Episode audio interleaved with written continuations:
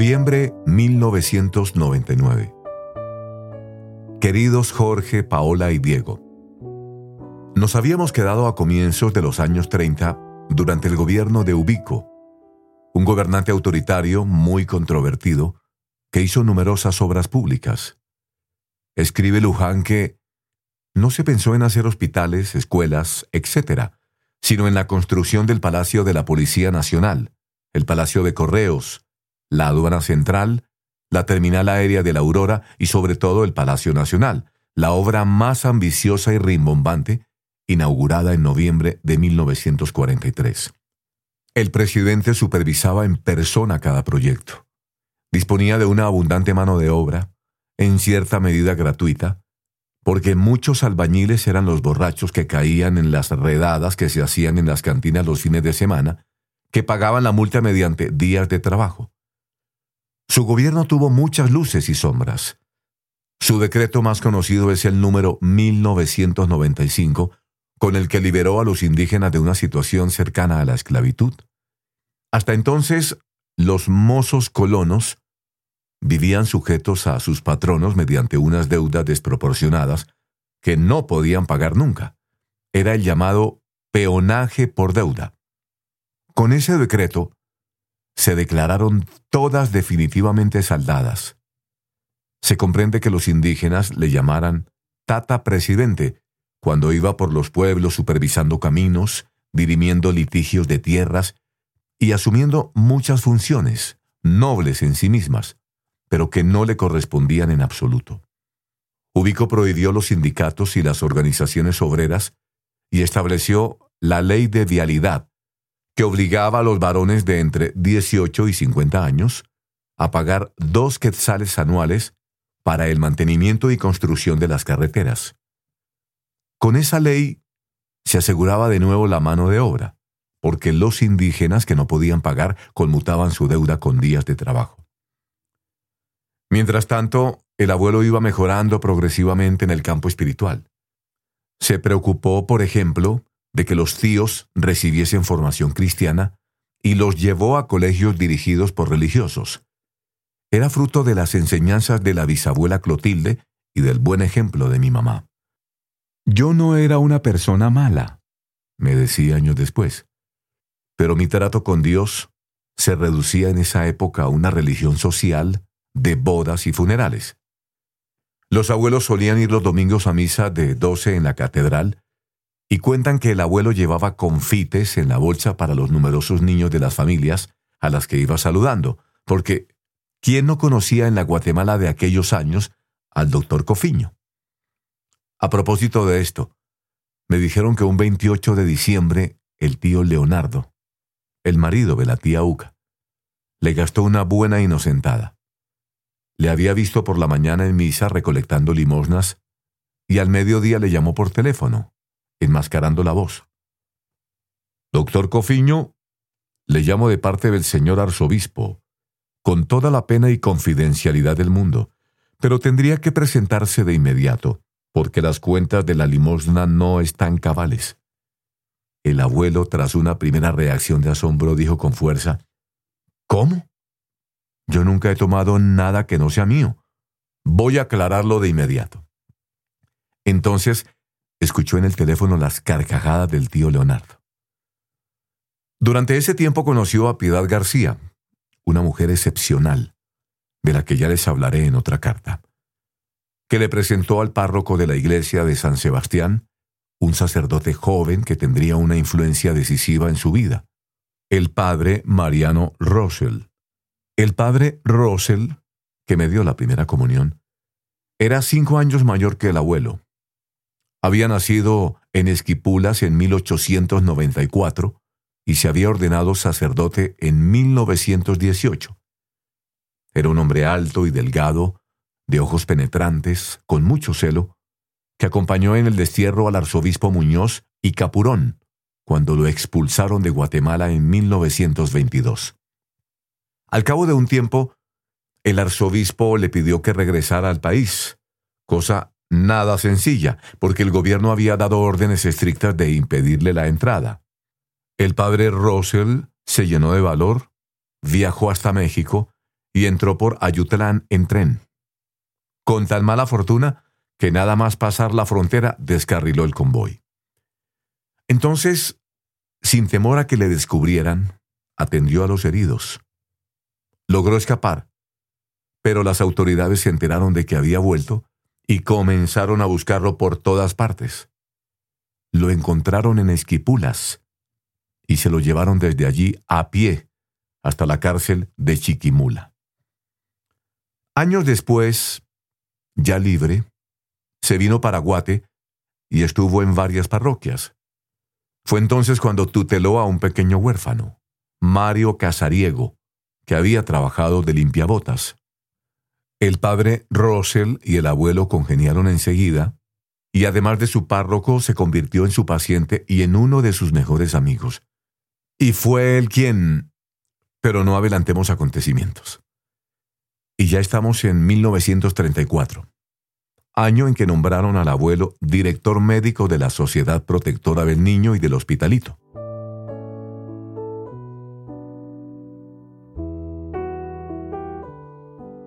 Dos años después, el 25 de junio de 1936, sacó la cátedra de pediatría. Y un mes más tarde, como se lee en su currículum, sacó la cátedra de puericultura. Fue el primer catedrático de pediatría en Guatemala y todos le conocen como el padre de la pediatría guatemalteca. Mientras tanto, en el periodo comprendido entre 1934 y 1938, el presidente Cárdenas llevó a cabo la expropiación petrolera de las compañías extranjeras que operaban en México. España se desangraba en una guerra civil, el rey alemán se anexionaba países enteros, los japoneses declaraban la guerra a China. Esta crisis internacional tuvo sus consecuencias en el país. El gobierno vigilaba estrechamente a los maestros, abogados y médicos, a los intelectuales en general, que consideraba posibles focos de subversión y correas de transmisión de ideas del exterior. El abuelo, que había padecido el régimen de Estrada y se había educado en el marco de libertades de París, no podía sentirse cómodo en aquel sistema político represivo que acabó militarizando en 1939 todas las escuelas secundarias. Unas tupidas redes de espionaje volvieron a controlar el telégrafo y la correspondencia de los guatemaltecos. Actuó con prudencia, conforme a las circunstancias, pero sin servilismos de ningún tipo, procurando sacar adelante las iniciativas privadas que el régimen le permitió, aunque repudiase sus métodos autoritarios. No se decantó por ningún régimen ni partido político y no por desinterés hacia las cuestiones sociales. Al contrario, su actitud, profundamente social, obedecía una razón de peso. Consideraba que, en una sociedad tan conflictiva y radicalizada como aquella, debía estar siempre como médico con los brazos abiertos a todos.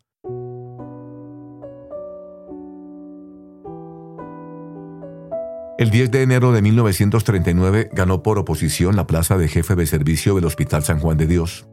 Su llegada produjo cierta conmoción, porque en aquel hospital había jefes de servicio que llegaban a las 11 de la mañana y se ponían a pasear.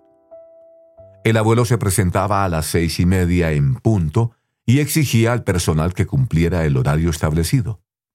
Vaya cambio.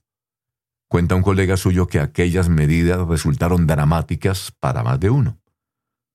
Como escribe Gustavo González, exigía atención total a lo que se estaba haciendo en ese momento. La seriedad y la responsabilidad de quien no quiere jugar con una vida humana. No importaba que se tratara de una niña moribunda traída de San Juan Chamelco o de San Luis Las Carretas, o de un niño de la ciudad capital y de apellido distinguido.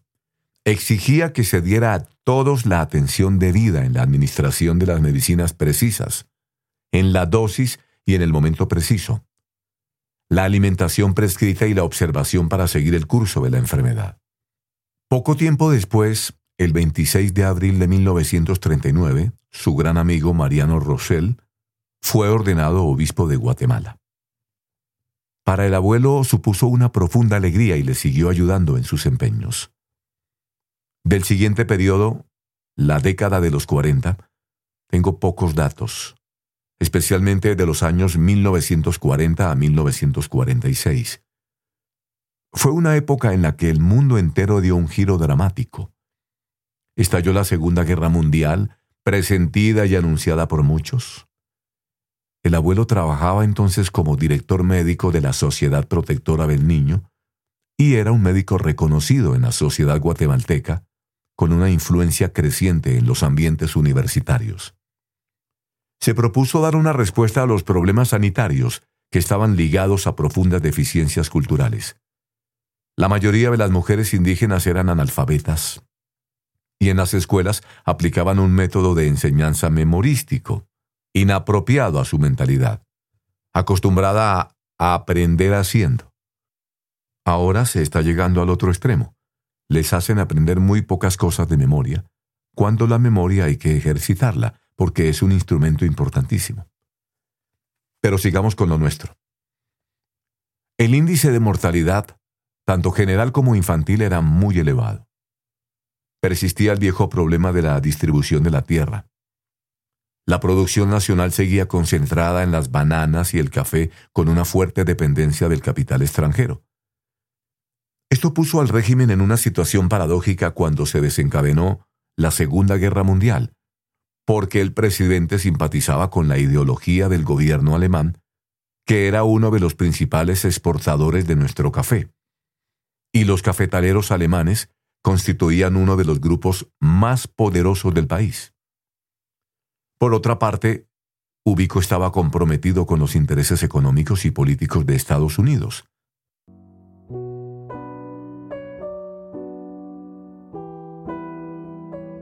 Al fin, estos intereses se impusieron y el gobierno de Guatemala fue uno de los primeros en apoyar a los Estados Unidos tras el ataque japonés de Pearl Harbor. El 8 de diciembre de 1941, declaró la guerra a Japón y el 11 de diciembre a Italia y Alemania. El abuelo, hombre de paz, sufría al pensar en la vieja Europa que conocía de nuevo los desastres de la guerra. Hitler se paseaba por los campos elíseos y las tropas alemanas ocupaban París. ¿Qué habría sido de su maestro Robert Debré, tan patriota, y de sus compañeros de hospital? El año 1942 vino cargado de alegrías y tristezas. El 6 de agosto hubo una temblorera que afectó al hospital de niños. Un sacerdote apóstata denigraba públicamente a Monseñor Russell y la prensa anticatólica aprovechó la ocasión para atacar a la iglesia. Pero no hubo solo desventuras. El 5 de septiembre comenzó uno de los proyectos más entrañables de su vida la colonia infantil de San Juan Zacatepeques, auspiciada por el Club de Leones, donde trabajó durante 14 años. En 1944 residió en Estados Unidos durante el curso, invitado por el Departamento de Estado para conocer los últimos avances mundiales en la protección de la infancia. No tengo más datos sobre este viaje que su participación en el Congreso Internacional de Pediatría de Nueva York y su estancia en tres universidades prestigiosas en las que trabajó junto a los números uno de su especialidad. Estuvo en Duke University como asistente extranjero con el profesor eh, W. Davidson, en Minneapolis University con el profesor Irving McQuarrie y en la famosa clínica Mayo con el profesor Helmholtz. Regresó en 1945 el doctor de la Riva, que era entonces un joven médico interno, contaba que cuando algunos médicos residentes se enteraron, pidieron que los cambiaran de servicio porque el doctor Cofiño, decían, era muy estricto. No les faltaba razón. El abuelo no toleraba la falta de puntualidad, ni la mediocridad, ni la desgana, ni las cosas acabadas de cualquier modo.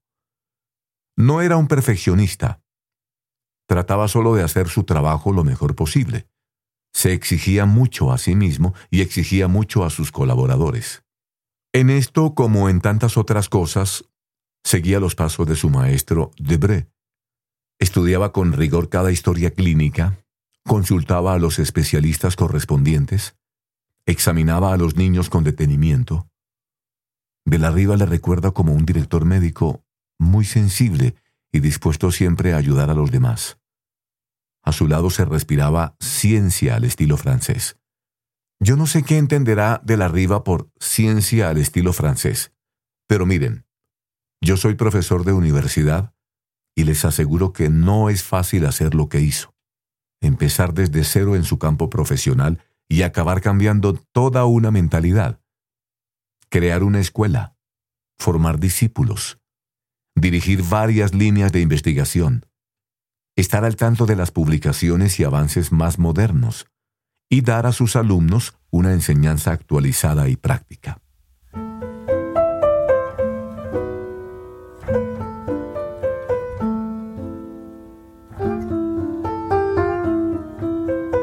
Logró estos objetivos gracias a su preparación científica, a su inteligencia y laboriosidad, y le ayudó grandemente su natural simpatía, su don de gentes y sus excepcionales dotes organizativas.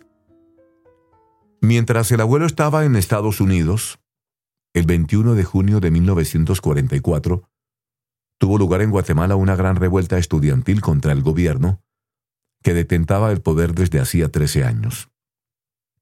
Al día siguiente, un grupo de ciudadanos le hicieron llegar al presidente el famoso Memorial de los 311, en el que solicitaban el restablecimiento de las garantías suspendidas para que el pueblo pueda gozar sin demora de la plenitud de sus derechos constitucionales.